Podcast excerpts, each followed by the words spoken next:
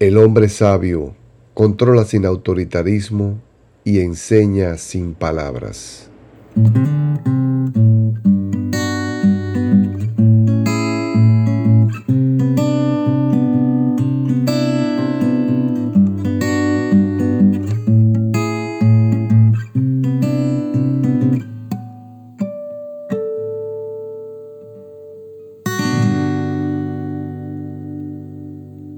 Hola apreciados oyentes, estamos de vuelta y en esta ocasión con nuestro décimo episodio. En este episodio platicaremos sobre los aspectos necesarios para vivir la última de las ocho claves para lograr la eficiencia en las empresas de hoy, el cuidado de la gente. Esta octava clave al igual que las anteriores, se apoya en las recomendaciones hechas por Jesucristo en el Sermón de la Montaña, donde nos habla de los perseguidos. Nos decía, Bienaventurados los perseguidos por causa de la justicia, porque de ellos es el reino de los cielos.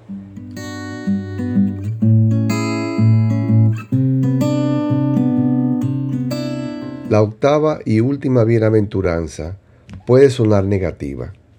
Hasta este punto, las bienaventuranzas se han centrado en la pobreza de espíritu, la humildad, la transparencia, integridad, misericordia, pureza de corazón y la búsqueda constante de la paz, todas cualidades positivas.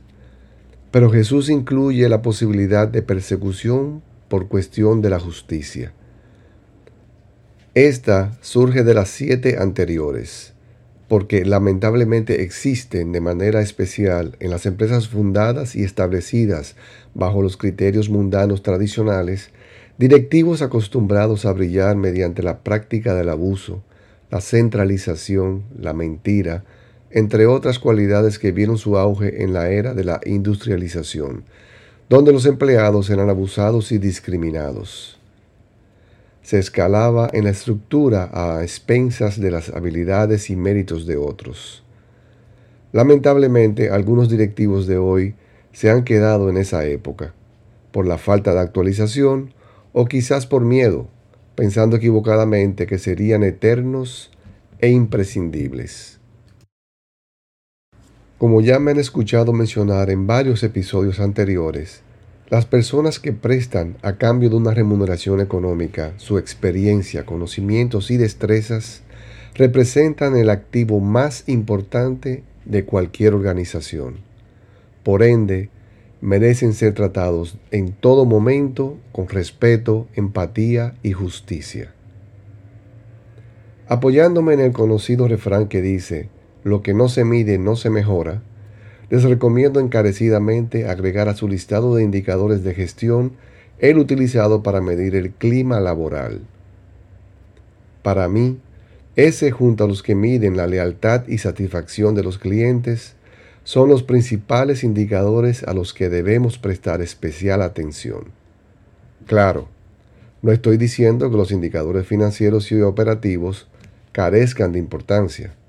Son muy importantes pero les aseguro que si los relativos a la satisfacción de los clientes y al clima organizacional alcanzan los niveles óptimos, el cumplimiento de los demás resulta mucho más fácil de lograr. Nunca olvidaré la frase utilizada por el señor Jack Taylor, presidente del grupo Enterprise en St. Louis, a quien tuve el privilegio de conocer en persona, que decía, Cuida primero a tus clientes y empleados y los beneficios vendrán solos. ¡Cuánta sabiduría! Asimismo es, lo he podido comprobar en persona, sin dudas una gran verdad. Aunque desde hace años muchas empresas vienen midiendo los diferentes indicadores relacionados con el clima organizacional, lamentablemente esa no es una práctica común en medianas y pequeñas empresas. Quizás porque sus directivos piensan equivocadamente que esto significaría grandes inversiones de capital o lo que es peor, que carece de importancia. No hay dudas de que la medición del clima laboral es una de las herramientas más valiosas con que puede contar cualquier entidad donde trabajen personas. Para darles una idea de su relevancia, sin empleados satisfechos, a las empresas se les hace prácticamente imposible conseguir clientes leales.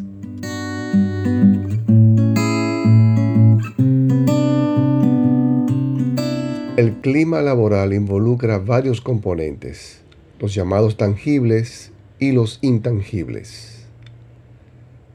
Los tangibles engloban remuneración económica, como salario, bonos, incentivos y comisiones Condición de la oficina, como ubicación, iluminación, comodidad, higiene y seguridad. Capacidad organizacional, entendiendo como la disposición de los recursos y las herramientas necesarias para la correcta realización de su labor. Los intangibles involucran la comunicación, tipos de liderazgo, motivación y compromiso de los empleados, y las relaciones interpersonales. Existe una amplia variedad de herramientas disponibles en el mercado, de las que podemos hacer uso para conocer en detalle el nivel de satisfacción de nuestros colaboradores. Como escucharán a continuación, las más utilizadas y recomendadas no requieren de grandes inversiones, solo requiere de tiempo, y un genuino interés de conocer y mejorar las condiciones de trabajo de nuestros empleados. Para la medición se emplean diferentes estrategias tales como 1. La observación. Esta herramienta es una de las más comunes empleadas por los altos mandos. Es cuando un supervisor a través de visitas periódicas a sus áreas de responsabilidad se da cuenta de cómo sus colaboradores trabajan de esta forma, logra identificar algunos patrones que podría estar generando un mal ambiente laboral y descontento entre los empleados. Pese a que parece una herramienta fácil, se trata de un método que no es muy preciso y que demanda tiempo. Número 2. Grupos focales. Otra de las formas comunes para medir el clima laboral es a partir de los grupos focales. Esta herramienta recomienda charlar con un grupo de 6 a 12 participantes a quienes un moderador interroga sobre aspectos puntuales de la organización. El reto aquí es crear un ambiente de confianza en el que los colaboradores puedan hablar abiertamente sobre sus inquietudes. 3. Entrevistas. Existen dos formas en las que se puede aplicar esta metodología ya sea realizando entrevistas individuales o grupales. Como en el de los grupos focales, es preciso que en las entrevistas se aborden preguntas puntuales sobre la organización. Las entrevistas son una alternativa viable para conocer una opinión más certera sobre la percepción de los trabajadores en torno a las condiciones laborales. Además, permite detectar si en la empresa existen diferentes climas organizacionales. Cuarto, encuestas. Al igual que las entrevistas, las encuestas ayudan a los altos mandos a identificar de forma precisa el nivel de satisfacción de los empleados de su organización. Esta herramienta destaca por tener un bajo margen de error, además de que permite que las respuestas sean de forma anónima, únicamente mencionando el área o el puesto en cuestión. Cuando una encuesta se realiza de forma anónima, permite que los empleados externen de una forma más abierta todas las inquietudes, inconformidades y necesidades dentro de la organización. Quinto, monitoreo de la igualdad. La igualdad es uno de los puntos claves para la mejora de un clima laboral además de que también mide si todos los miembros de la empresa son tratados bajo los mismos criterios y no son discriminados por su género, preferencias, raza o religión. Muchas veces el amiguismo de algunos colaboradores con los altos mandos pone en peligro el ambiente de trabajo y siembra desconfianza y rencor entre sus miembros.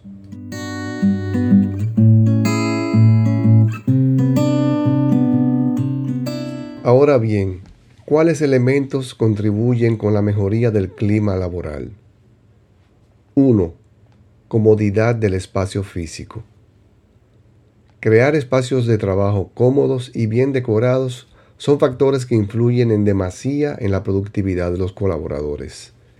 Un ejemplo claro de una empresa productiva y con espacios agradables para los trabajadores es Google, quienes incluso cuentan con salas recreativas para que los integrantes del equipo liberen el estrés y aumenten la creatividad y productividad de sus labores. Se recomienda una oficina que cuente con mobiliario adecuado, instalaciones óptimas y limpias para sus empleados. En cuanto a la decoración, existen colores específicos que dependiendo del ambiente deseado son recomendados para cada tipo de organización. Por ejemplo, si quieres un equipo de trabajo enérgico, la sugerencia es añadir colores rojos o naranjas en la oficina. Si deseas transmitir un ambiente de relajación, se recomiendan tonos fríos como verde, azul y blanco. También puedes añadir en las paredes imágenes o frases creativas e inspiradoras. La intención es que los empleados se sientan en un espacio confortable para realizar sus labores. Segundo, actividades fuera de la oficina. Realizar actividades recreativas y ajenas al contexto laboral en un ambiente relajado que ofrezca un contacto con la naturaleza resulta muy beneficioso. Estas son ideales para fortalecer los lazos de fraternidad entre los integrantes del equipo de trabajo y también sirven como liberadores del estrés. Se aconseja que este tipo de actividades se realicen cuanto menos dos veces al año y que los líderes de la organización también participen, pues así fomentará una relación de confianza con los altos mandos. Tercero, actividad de acción social o proambiental. Las actividades sociales o proambientales también fortalecen el compromiso de los miembros de una organización. Sumarse a este tipo de causas tiene un efecto positivo entre los empleados, quienes valoran la parte humana de la empresa. Se recomienda que este tipo de actividades se elijan de acuerdo al perfil de los colaboradores y sus posibilidades. Por ejemplo, muchas empresas recolectan juguetes para niños de escasos recursos y los donan durante la temporada navideña. Otro son los operativos de reforestación. Estos, además de generar un vínculo entre los colaboradores, fortalece el compromiso de la organización con la sociedad y el medio ambiente. Cuarto, actualización de las herramientas de trabajo. Para un trabajador no hay nada más desesperante que las herramientas de trabajos obsoletas, o lo que es peor, inexistentes, pues entorpecen el trabajo y su productividad. Es importante que exista un tiempo definido para actualizar las herramientas como computadoras, software o cualquier instrumento que resulte indispensable para desempeñar una función dentro de la organización. Quinto, horarios flexibles. Ofrecer un horario flexible que se adapte a las necesidades de sus colaboradores y la organización es uno de los puntos claves en la mejora del clima laboral. Estudios recientes señalan que la similitud de horarios entre miles de empresas cada día resulta menos eficiente.